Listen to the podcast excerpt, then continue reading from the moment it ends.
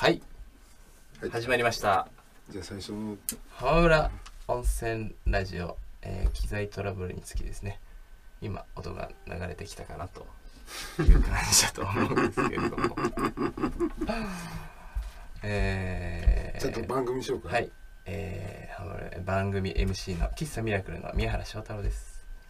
はいトイタです。はい。よろしくお願いしよます。ろしくお願いします。はい、当ラジオはですね鳥取県東部浜村温泉の喫茶ミラクル宮原翔太郎と近所のおじさんトイタディレクターによるローカルラジオですね、えー心温まるローカル情報から、えーグローバルな時事ネタやグッドミュージックをお送りするインターローカルプログラムとなっております。いやーまさかのねちょっと最初5分ぐらいちょっと多分えっと BGM と最初のタイトルコールだけしか流れてないっていう感じになっちゃったのかな。うん。ちょっとあのアーカイブするときはその部分をちょっとうまいこと編集しながらやった方がいいですか？そんなのあって、はい。そう。今日のタイトルコールコールはい。作ったのは？あじゃあそう僕が、えっと今回ですね DIY で作ってきて、うん。今流れてる BGM もね、えー作ったやつです、ん。どうだった？いやー意外とね一瞬でできてこれくらいの曲ならなんかもうなんぼでも作れそうな感じですね。曲あれは曲とは呼ぶ曲じゃない。もっと歌っぽいやつ作ってくるかと思ったらそうね、うん。まあまあ面白い面白かったけど、うん、ありがとうございます、うん。面白かったけど、うん、もっとなんか歌っぽいやつ作って歌っほしいですね、うん。そうなんですよ。うん。本当は。うん。本当は作りたいですね。曲を歌い続けたいね。できることならば。うん。まあそのうち作って。はいで僕の方からもちょっとリクエスト曲を、そうね、えっと最初にもう一曲ねうん。今日はゲストが来てるんでるんで。うん最初巻きではい、巻きでトラブルもあったし、まあ、巻きで、グッドミュージックをね流していきたいなと思いますよ。うん。じゃあちょっと一回聞いてみよう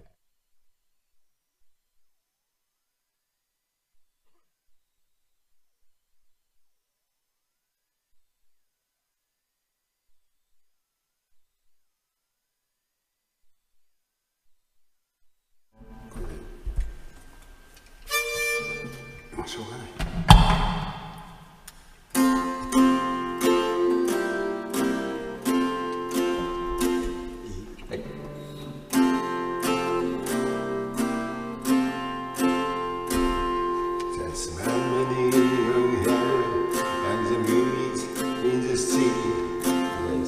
い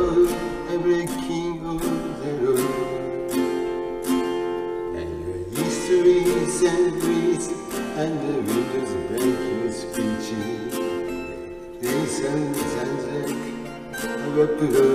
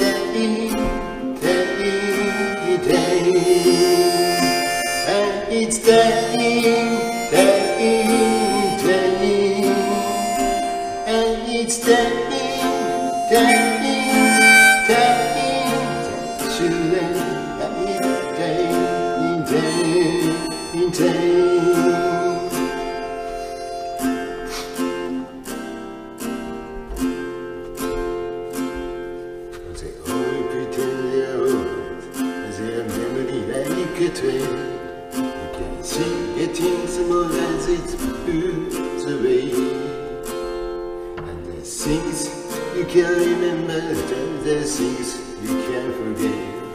That history present in every dream. Where she says, says, around until the bandages came off.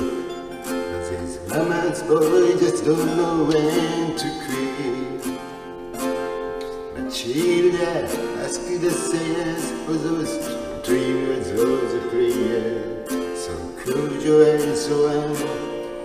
this road to well-being. And it's the E that is the J. And it's the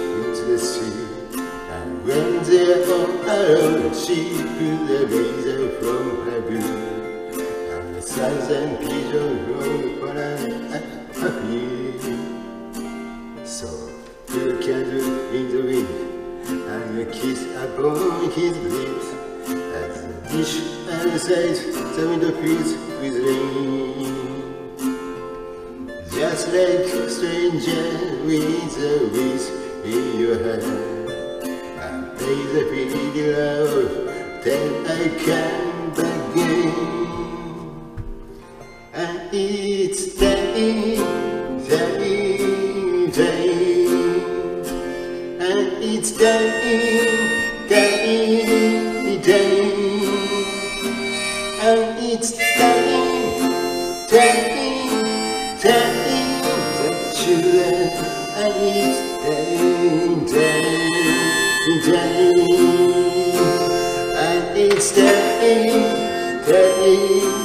day And each day, day, day And each day, day, day That you let each day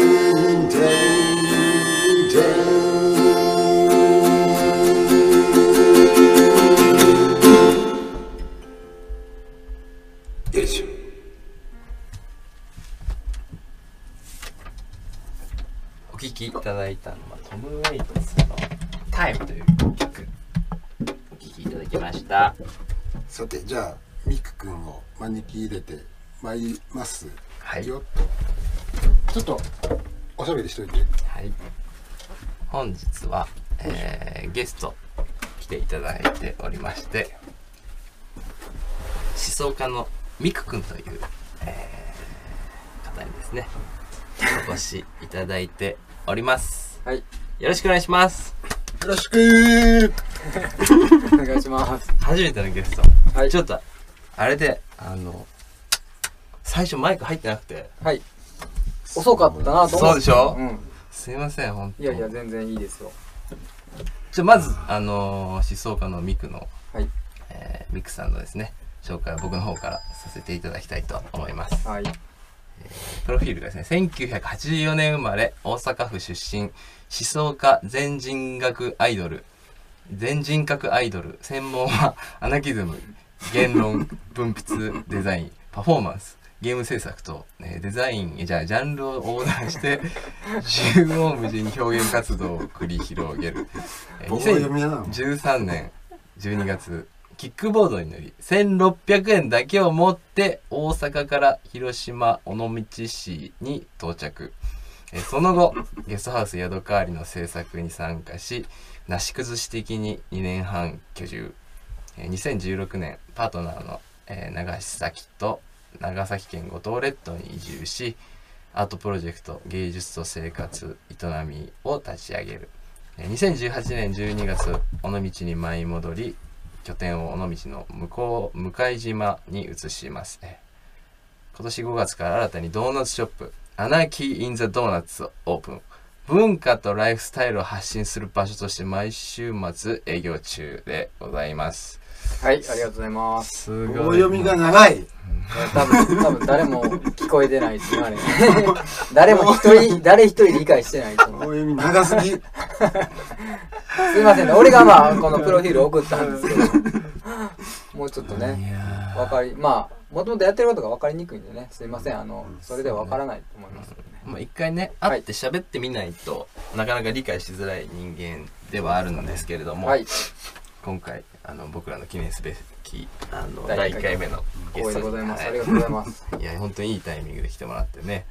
えー、で浜村に来たのは初めて？初めてです。初めて、はい。鳥取に鳥取県に来たことは？鳥取県はね何回かあると思うんですけど浜村温泉はこれはい戸崎さんの顔はかぶってあいい大丈夫大丈夫。かいいんですか？うん。顔俺デ見せィレクターなんで。あー本来出る立場にないあ俺今名前とか言っちゃったけどうん。大丈夫ですか？だあ大丈夫。名前は大丈夫。あ大丈夫。大丈夫。トイジさんはもうあわざとそういう演出なんですね。うん。そうそうそう、はいそう。そうすいません。いらんとこで時間かけました まあ浜村温泉今日初めてで、てだ。はい、ちょっと時間がありましたんでうんあの来たいなと思ってたので、うん。あのよかったよかった。来させてもらって、うん。ほんでちょうどしょうちゃんからうん。あのラジオやってるので出てくださいというオファーがあったので、うん。あの快諾しました。はい、うん。はいありがとうございます。で僕とミク君は最初は本当にえっ、とだから2014年になるんですね。はい。多分、2014年に、えー広島県の尾道市というところで出会いましたね、えっと、はい、出会いました。えっと、お互いゲストハウスヤドカーリというところを作ってるところに参加して、はい。で、まあ、僕は半年間くらいそこで滞在して、うん。えー、大工作業というか、まあ、あの作り方をね、うん。えまあ、学んで。パーリー建築の元っていうか、そうですね。あそこでうん。生まれたようなものですよね、で学んで、えーそこからもなんやかんやで交流がありながら今に至るというようなそうですね。感じですね。はい。だからあの時はお互い何者でもないというか、まあ、うん彼は建築でうん。なんか現場に行ったこともないしうん現場に入りたいと。うんうんうん。ほんで俺は旅をしてたのでで旅をしてる間でどっかでなんかおもろい人に会ってなんかしたろうみたいな。うん。まあなんかそういうのがあればいいなと思って。そもそもなんでキなんでキックボードで？ああそこから行きますか。う そこから。行っちゃう？キックボードで出たきっかけは何？えっとねもうほんとねえっと社会がぶっ壊れたらいいんじゃないかなみたいなとこがあってなんかもう働くことにも意味が見出せないし、うん。まあ社会全体ももう鬱屈してるっていうか閉塞感を感じて、うん。でもなんかこうもうなんかこう意味のあることっていうか、なんかこうみんながやってるゲームに乗っかるの嫌やなみたいなうんなんかこう無意味なゲームをみんな続けてる気がしてうん。この資本主義の中でなんか生産してなんか消費してみたいな。うん。な永遠にそれを繰り返してるんですけどなんかでも社会は一向に良くなってる兆しもないしなんか住みやし住みやすくもないからだからもうなんかこうなんかとりあえず何でもいいから好き勝手やったろうかなっていうのがあってでそういう時に思いついたのがお金もないしやりあのできることがないから身一つでできることって考えた時にまあ旅しようと思ってでキックボードで旅ってあのその時ほとんどね聞いたことなかったので、金も持たずにキックボードで旅してたら世の中にどういうことが起こるかっていうか、まあ、自分自身ももうどうなるかわからんしうん。でそういう旅の中でな誰かに出会うんじゃないかとか、まあ、世の中の本質的なとこが見えるんじゃないかとか、まあ、なんかそういうことを思ってでまあ自分自身は大阪に住んでたんですけども行き詰まったとこもあってうん。とにかくそういうとこからなんか逃れたいっていう気持ちがあってでまあ実験的にそういうのをやって尾道にたどり着いたっていうことですね。うん。はい。そそこで知り合ってしまってもう毎日のようにまあ昼間一応ねうん。現場仕事をして、うん、で夜はもうこういう話をパーティーと称してね。そこに居合わせた人たちをね。もうそう。だからまあしっちゃかめっちゃかっていうかまあなんかこう悪いことしてたわけじゃないけどなんかこうもうなんかこういうライフスタイルってあるんだみたいな多分そこで翔ちゃんも思ったと思うし、そうね。俺もまあなんかこうみんな尾道の人だってまあヒロ君なんかまあ出会ったね。村上さんなんか特にそうやったけど、まあ海外に住んでた方もなので、もうなんかこう生きるっていうことにやっぱその仕事とかお金を稼ぐとかそういうところに中心がなくて、うん。いかにこう楽しんで人生生きていくのかみたいなことがすごい重要ででそういうとこをすごい体現してた場所だったのでそのえっ、とヤドカーリーっていうゲストハウスのオーナーというかやっていた人とか村上さん村上さん広さん。まあお互いの共通の師匠と言ってるんですけど、うん。まあその人はあの建築のプロでも何でもないんですけど、うん。でもその中で、まあ、すごいその本質を俺らそこですごい学んでそうね。でそこで一緒に、えー、と半年ね生活したっていう縁で今ここに来てます。なるほど。はい。で今年あの5月にはい。ドーナツ屋さんをそうですね。あのそう。すっ飛ばしてね。間すっ飛ばして今年の5月にまああのまあ昔まった尾道のねうん。尾道の対岸っていうか尾道側から都線一本で行けるんですけど、うん。まあ、小さい島がありましてでそこにまあドーナツショップを5月にオープンしましてうん。でまあコロナの真っ最中やったんですけど、うん。まあ、もちろんそういうのもあったけど、まあねあの自分はまあもともと思想家っていうので、まあ、言語言語活動とかそういう表現活動が自分のあの仕事なので、うん。まあ、店とかもね表現だと思ってるし、まあ、作品だと思ってるので、まあ、やらないっていう理由はなかったので、うん。まあ、誰も来なくてもやるんだっていうことで、まあ、それでオープンしたら、まあまあ、皆さん結局コロナで行くとこもないので、まあ、気に 気にしつつまあなんかい行こうかなみたいな人も結構おってですね。あの店の名前はやっぱりそうかかってるわけ。そうですね。アナまあ自分がアナキストっていうのがまずあったので、なんかこうなんか別にこだわりは特になかったんですけど、なんかこう思いつきでアナーキン・ザ・ドーナツって言ったらしっくりきて、うん。でまあドーナツも穴開いてるので、アナーキーってすごいまあダジャレみたいなもんですけど、うん。まあわかりやすい。そうですね。それでまあもうあのパートナーのさきさんさきちゃんという子と一緒にやってるんですけど、その子も別に「あいいよ」って感じですんなり決まりましたね、そう。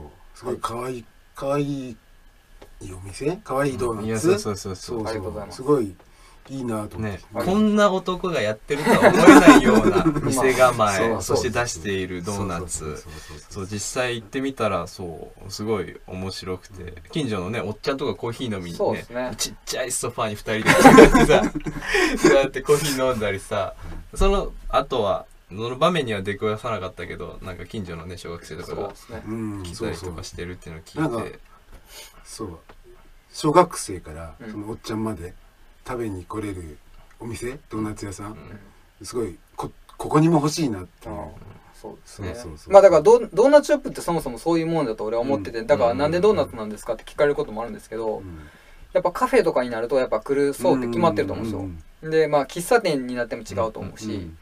で誰でも食べたことあるし、うん。もうなんかこう誰もが気兼ねなく行ける。うん。でその生活水準とか関係なく、まあ、労働者の人っていうか、まあうんまあえー、と低所得の人とかでも行けるとか、うん。そういうこと考えた時にやっぱりドーナツショップって本当にいろんな人が来れる場所なので、うん。おじいちゃんおばあちゃんから子供まで来れるのででそういう、まあ、地域のハブというような場所にするためにはやっぱ全ての人が来れる場所にしたいなってねあったので,、でその中で何を売るかってなったらやっぱりドーナツショップって一番しっくりきて。でアメリカとかでは結構ドーナツっていうのは、うん。あのえっ、とまあ奉仕活動とか、えー、と福祉精神の象徴って言われてて、うん。まあ、例えばコロナですごいあの医療従事者の人とかが、えー、とすごい大変やった時期に地域のドーナツショップはドーナツ、えー、とフリーで配りに行ったりとか、うん。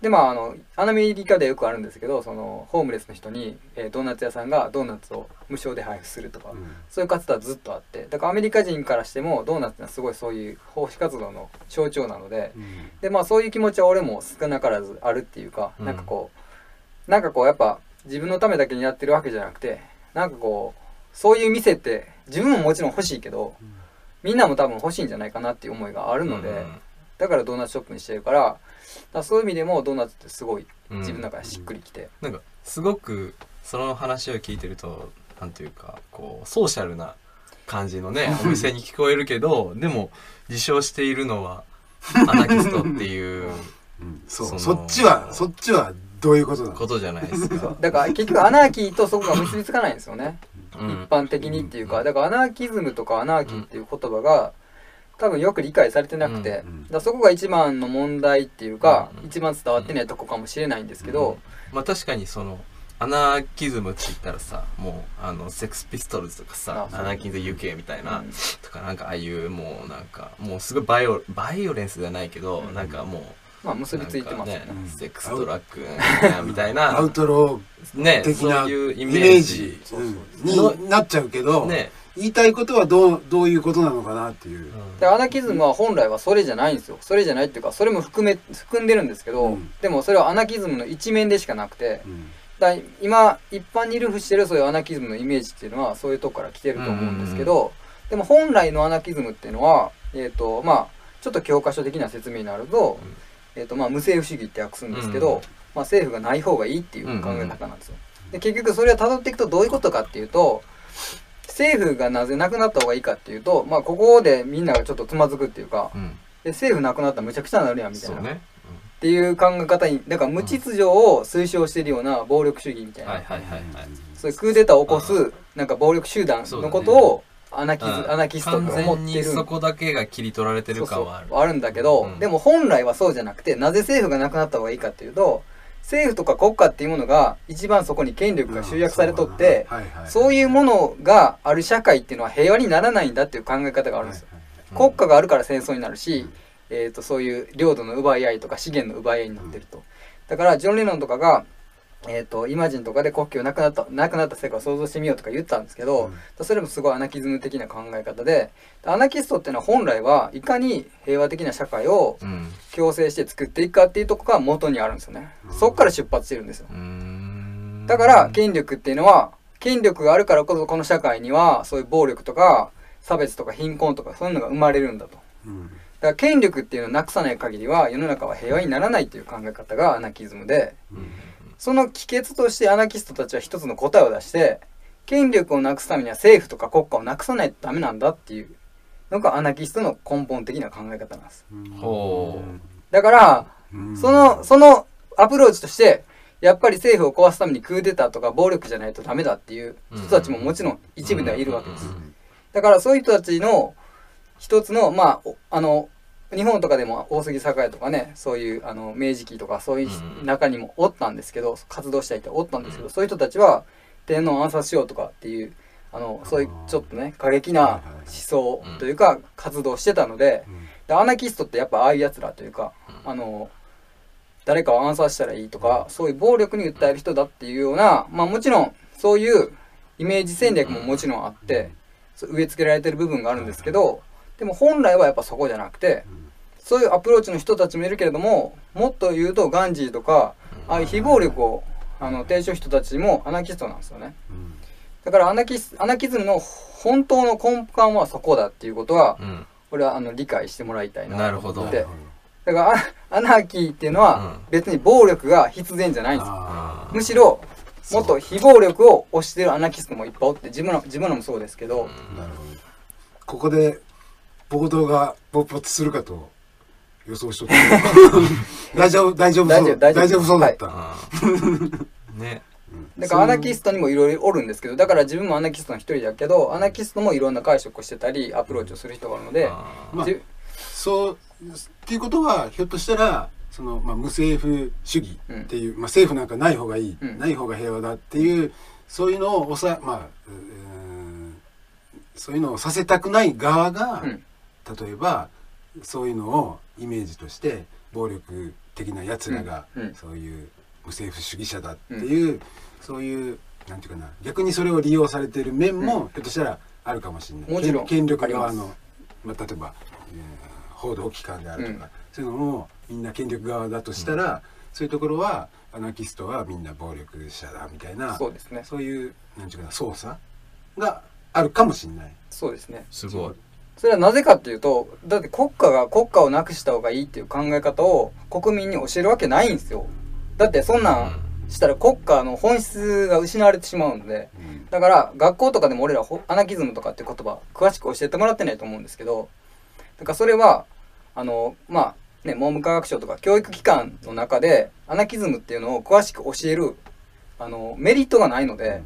だからうん。俺たちはアナキズムっていうのをちゃんと本質を理解せずに多分大人になっとってだからほとんどの人はアナキズムっていう言葉も知らないしアナキズムのイメージしか知らないし、うん。だからアナキズムっていう言葉を生きてるうちに1回か2回を使うか分からんけど、うんそういう人も多分いっぱいおると思ってて、うん。俺は1日1回ぐらい言うんですけど、でもアナキズムってそれぐらい今重要な考え方やと俺は思ってて、それはなんでかっていうと香港とかもそうやけど独立運動とか、うん。あのスペインのカタルーニャとか独立運動って今世界でいっぱい起きてるわけですよね。だから日本とかもいつ独立運動なんか起きてもおかしくない状態でだからそれってもう別にあの人人類の長い歴史で見るとすごい普遍的な営みで自分たちが何か属してるものに不満があったら自分たちで自分たちのえーコミュニティなりその共同体を統治していこうという考え方っていうのは普通の考え方っていうか。うんうんうんそれがまあ自然な考え方っていうのがアナキストの考え方でだから今はこの社会の中でも結局、えー、と人類の営みってずっとあって、えー、と国家もずっとねうん近代国家ができてからあるんですけど、うん。でも平和になんてなってないと。だからどうやったら平和になるかって考えた時にやっぱりアナキズムっていう考え方の一旦でも触れておいてほしいっていうかそこになんかこの平和的な社会にどうやったら向かうのかっていう、はいはいはい糸口とかきっかけが俺はあるんじゃないかと思ってて、だから俺ドーナツショップになぜしたかっていうとそのアナーキーとかアナキズムなんか知らない。全く考えたこともない人が一応うちに来て、うん。アナーキーとかっていう言葉をハッシュタグにつけたりして、うん。インスタとかに上げたりするわけですよ、うん。女の子とか。だからその子たちって多分、そのうちのお店に来んかったらアナーキーとかアナキズムっていう言葉をうん。多分口にしなかったかもしれないんですよ、うんしない。女の特に女の子なんかはね。ね。でもみんなはインスタただインスタ映えすると思ってきて写真撮ってアナーキンズドーナツとかって、で万が一それを打ち込んでなんか調べてしまったりしたら、うん。なんかそのアナーキーを自分に取り入れることになるということでだからそのわざとポップにしたっていうのはそこがあってまあ自分の見た目がこういう風にしてるのもそうなんですけど結局アナーキズムっていうものが偏って見られているので、そういうものをいかにポップにしていくか、うん。ポップカルチャーに昇華していくかっていうのはすごい大事なところやなと思ってて、うん。うん。それがまああの自分がやりたい活動とそのうん。うんアナ、ドーナツショップがつながっているっていうところですね。うん。うん。深いな。面白いですよね。予想外に。本当に。いやもっとなんかこうとんがったあ感じ、ーね。うん、とんがった感じをイメージ。うんうんうん。うんなんか最初したし。そうですでもアナキズムはやっぱりね推し進めていくととんがっていくようになるんですよ。要は政府を否定してなきゃいけないので、うん。要は政府のやってるあの、えー、と政策とか、うん。えーとまあ、法律とか、うん。そういうものをもう超えていかなくちゃならない時があって、だそれを超えていくと結局まあ犯罪になったりとか、うん。まあ、そういう行政の方から指導が入るとか、まあ、なんか押さえつけるっていう、まあ、反逆っていうとこに行ってしまう。だからどんだけ平和的にやろうと思ってもやっぱり国家が作ったものに対して、うん。えー、と憲法を守ってないものとかに対してこれそれを自分たちで乗り越えていくんだとかそういう姿勢を示した時にはどうしてもやっぱり、えーとまあ、反抗的なレレジスタンスっていうのはどうしても出てくるので、うん。だから突き詰めていくとやっぱりあのこう穏便にはならないんですけどうん。過激になってならざるを得ないっていうかそういう側面はぜぜでもあるんですけどでもなんかそういう気持ちで多分みんなの中になんかあると思っててそのなんかなんかこう納得いかんけどみんなこうごまかしてるとか、うん。まあ、黙ってやってることとかって多分あると思うんですけどでもなんかおかしいよなって思ってる方多分いっぱいあってうんでそういうのっていうのはやっぱアナキズムなんですよね。なんかこう納得いかないけどこう、うん。気持ち悪いとか、うん。なんかこうちょっとおかしいぞみたいな、その量量量なのかそのあれなの考える時間なのかわからんけど、うんうんうん。まあ翔太郎にもあるし、うんうん。俺にもあるし、うん。その気持ちは、うんそれでそれアクションを起こすかどうかは別にして、うん。ちょっとふっとうん。思ったら、思ったりすることは当然あるし、うん。だからみんなの中にそう。ある。そうなんです。気持ち。そもそもあるんです。アナキズムだよっていう。そうなんです。なるほど。そう。だからみんなの中にあるものだから、うん。あのアナキズムとはこういうものだとかってなんか危険なものだとか、そういうのって思わなくていいと思ってみんなの中に生まれた時からある。なんかその自由になりたいとか、うん。そういうのっていうのはもう生まれながらにしてみんな動物的に持ってるのでうん。だからそれをいかに平和的にこの社会で実現していくかっていうのを考えるプロセス自体が俺はアナキズムだと思っててそこが俺はあのすごい重要な考え方。現代だからこそはいはいはい。はすごい重要になってるとほ思ってます。だから今日初めて俺も気がついたのは、うん。俺の中にもアナキズムがある。そうなんですうなるほど。そうなんみんなの中にある。そうなんですよ。すごいラジオのそこなんそうなんそうなんそれそれをうんそれをみんなに気づかせる広めるっていうのはいいことだと思う。ありがとうございます。と俺は思うけど。すごい。もう。ありがとうございます。浜村温泉のおじさんがファンになった。うんドドーナツ屋の時点でファンだあそうなんだ。ありがとうござい。確かに確かに確かにでその気持ちがあのドーナツにはこもってる。うんうん素晴らしい。ありがとうございます。ほんで、俺、あの、アナキズムについてもう一個あ言わせてもらっていいですか？アナキズムの、ほんで、あの、アナキズムのなんかこう、無西洋主義とか国家をなくそうっていうスローガンを聞いたときに、絶対にみんながそこで、なんかこう、うってなるっていうか、うんうん。いや、無理じゃないですかって、っていうところに、うんみんなそこに行ってしまうんですよ。それ僕の心の奥底でしょ？あれだね。そ声でしょ？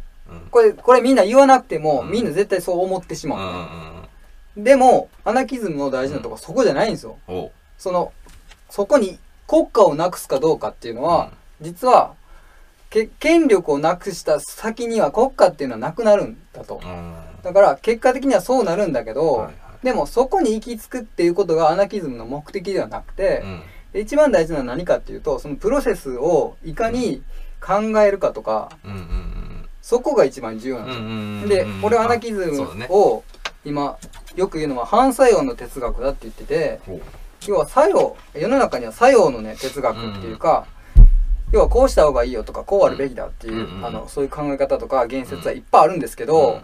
でもそれって国家っていうものの国家っていうものが前提にしてできたりするわけですよ。例えば、うん。日本の経済って良くなった方がいい、うん。でも日本という国があるっていう前提じゃないですかそれは。そうね。日本という国がの経済が良くなるのは、でも国家なんてなくなったら経済があるとかないとか、そんな話ってすらない。うん。だから例えば日本の国防をどうしよう。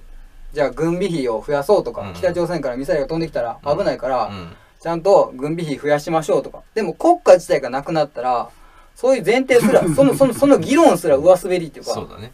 議論すら意味がなくなるんですよね。うん。考えたこともないね。でしょ？だからみんなそこそこをやって今そその政治家とかもそうやしうん。評論家とかそうやってうん。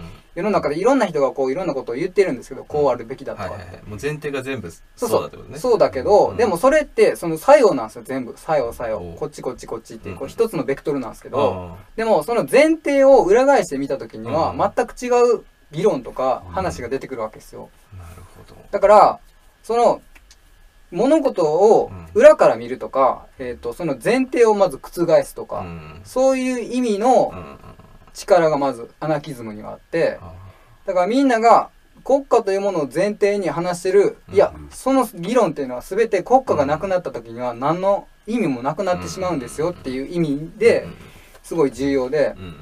これはあの全てのことがそうやと思ってて全てのことは裏側から見た方がいいって俺は思っててだから全て正しさとかはないんですよ。うん。だから俺もアナアナキズムを信奉はしてるけどアナキズムが正しいと思ってなくてうん。何が大事かっていうと物事があったらそれを一方向から見るんじゃなくて裏側から見るっていうその考え方がアナキズムにあるから俺はアナキズムが大好きなだけで。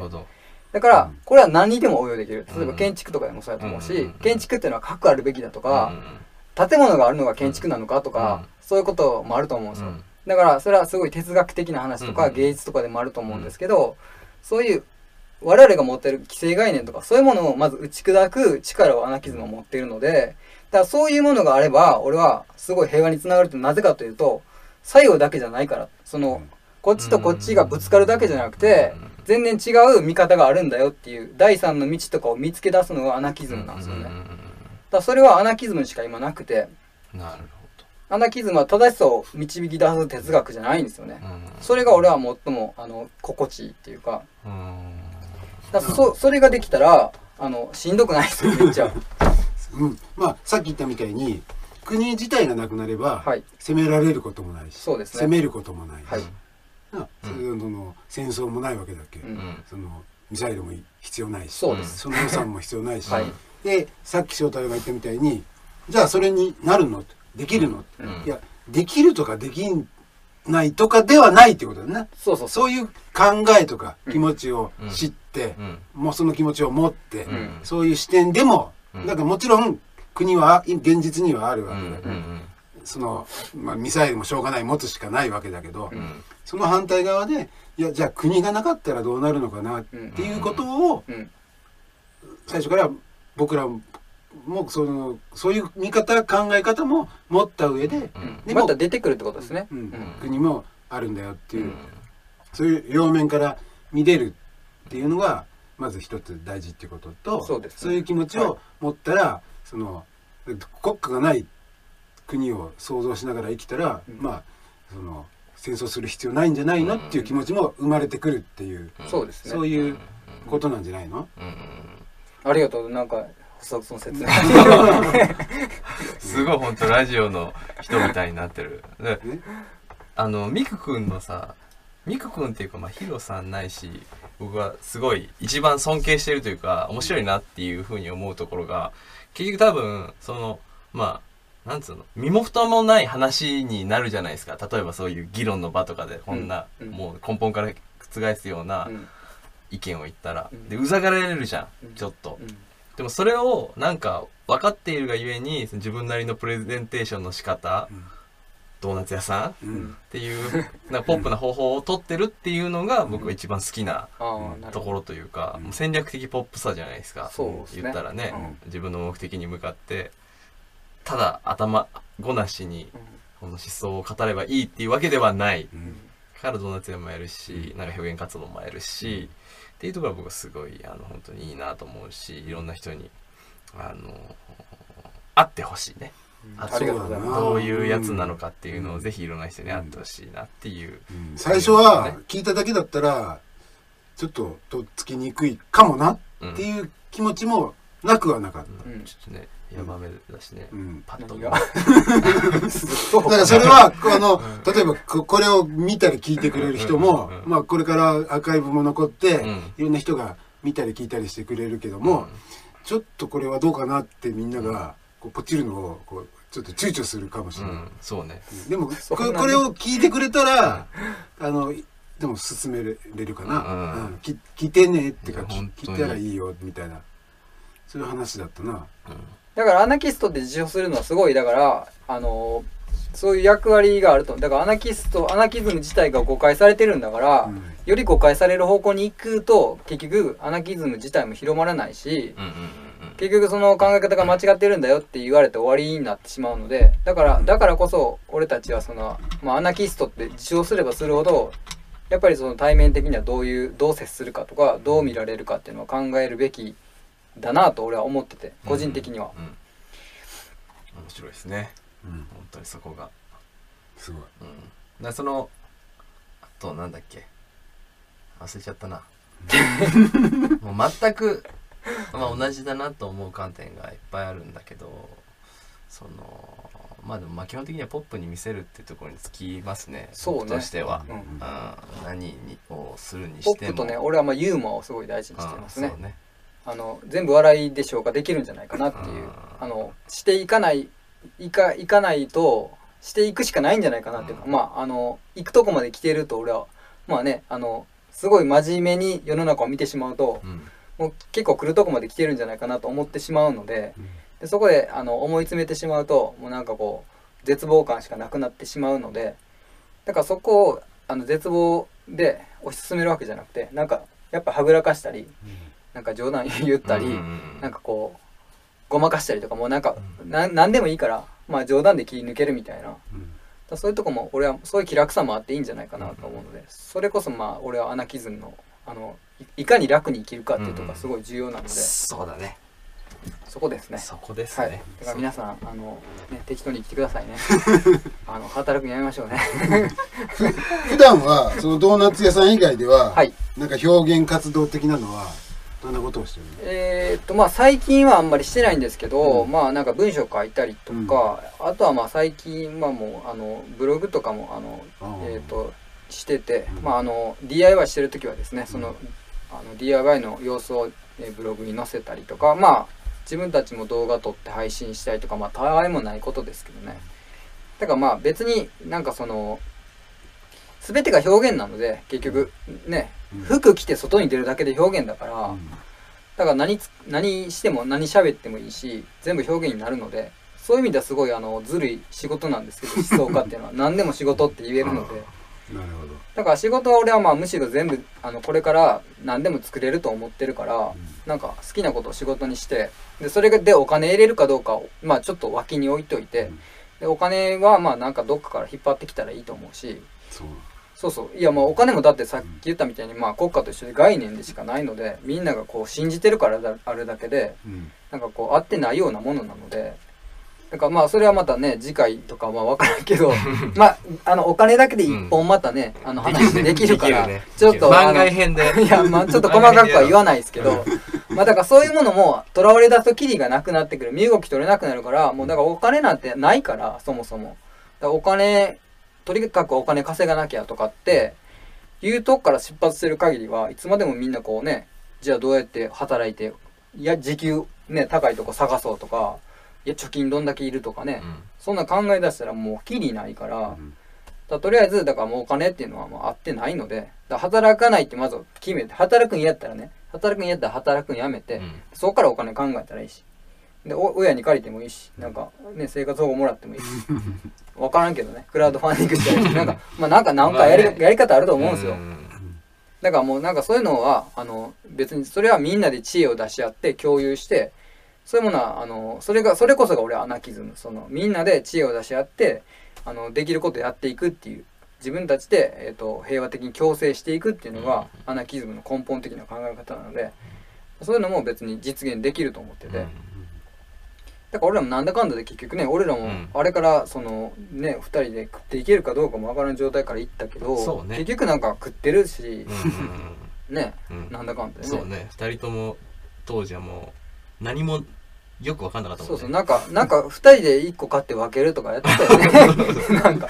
いやほんまほんで俺も金ないし、うん。で翔ちゃんも金ないからなんか2人で T シャツ作ろうぜとか言って、うんいやでももう俺金ないから無理やから翔、ちゃん持ってるって言ったら、なけなしの金でねなんかあのうん材料とか T シャツとか買ってくれて。うん。ねもうそういうなんかもうギリギリのとこでやってたけど、うん。まあ結局だからその人とのつながりとか、うん。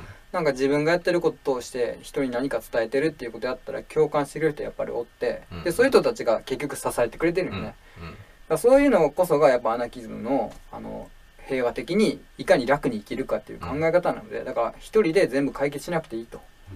だお金なんかも別にね持ってる人が出してくれたらいいんだと。うん。っていう考え方になればそんなになんかこう辛くないと思うので、うん。だからとにかく俺はそこがすごいあのアナキズムのいいとこっていうのはそういうとこなのですごい楽に生きれるっていうかうん。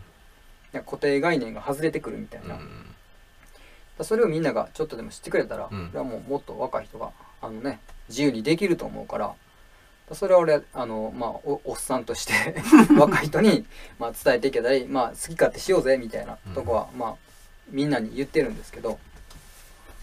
分かったけど一つお願いがあるんだけど、おお急に。うん、ミク君に次に鳥取に来る時はどうなって作ってほしいな。ああじゃあ前乗りですね、うん。前乗りですね。ちょっといや週末休もうかな。ま あ週末めちゃ休んでね。くちゃいい。いやまあそういうのも別に俺は全然できますからね、あのうん。うん全然します。そうそう、はい。そういうのをやって、はい。でみんなにそれを告知して、うんうんアナーキーなドーナツ食べに来てって、うん。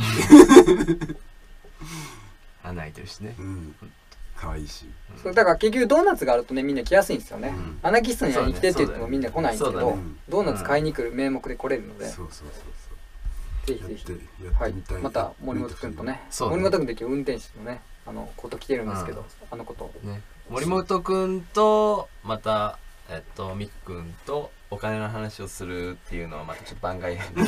森本君とすんの？え森本くんはしない。いや別にしてもいいけど。面白くない？いや森本君は別に何も喋れないからね。あ本当？いやまあ別に何でもいいっすよ。うんまあはい。お金の話でも何でも、うん何でもいいね。あまあでもお金の話はいいかもしれないね、うん。森本君的そうだね。にはね森本くんは面白いね。おあ森金の本君はね。ポイントに関しては、という話をね、はい。またしていきつつ、えーそろそろあれかな翔太郎すいませんねなんかいっぱい喋りまくいやいいよいやいいよいいよ面白かった。なんで一応なんか最後告知的告知っていうかみくくんの、ね、お店。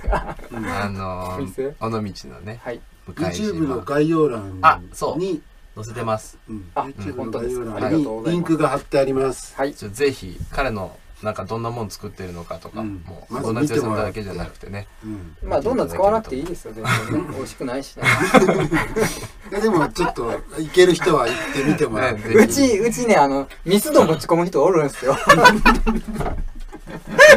いや売り切れてると思ったんでとか言って近所のお母さんが、ね、意味わかんない。いやいやまあそういう気持ちだいやいやもうなんかもう嬉しそうに来たよ。あ本当。うんだからもうなんかそれが許されるっていうのは俺はすごいいいなと思って。そうねいやもうありえんでしょよ。うん。よそのドーナツ屋に。チェーン店のドーナツ持ち込むって。まあいいそれがだからそれはまあネタになるから俺は嬉しい、うんそうだね、うん。そうだね。それ会話のネタになることが一番ですはい。ね、ぜひ来てください。ありがとうございます。よし。いやーもうしっかり聞いたからね。今日この辺にして大丈夫ですか？おきますか？はい。大丈夫ですかね？いやまあまあまだまだ聞けるけど、うん。まあ、時間的には厳しいから、ね。はい。あのそのまたゆっくり後で聞くとして、まあ、こっちは一回、うん。翔太郎さんお願いします、はい、じゃあミックに会いに来たかったらね。あミック君みたいな愉快な人が来る浜村温泉にもね 来てもらう。来てくださいね。というところでね、うん、えー、今回は、えー、終了したいと思います、うん、えー、次回は約再来週、うん、また頑張ってまあ次のゲストも決まってないんでね。うん。まあ誰か呼ぼう。ね、そろそろあの秋の風は家具とどうして切ないかっていうことについてみんなでディスカッションしたいんですけどね。それ誰が得意なの？え？誰が得意なの？いやいやこの間匂いのプロフ前にちょっと。それはいいよ。じゃあそんなところで、えー次回は二週間後。今週ははい2週間後。はい頑張ってやります。何曜日かは決まってません。決まってませんね、うん、はい。じゃあ最後に僕の作った、えー、タイトルコールを聞いてもらってタイトルコールを聞く、えー、ならにしたいと思います。はい。皆さんまた最終、はい、ありがとうございました。さよなら。ありがとうございます。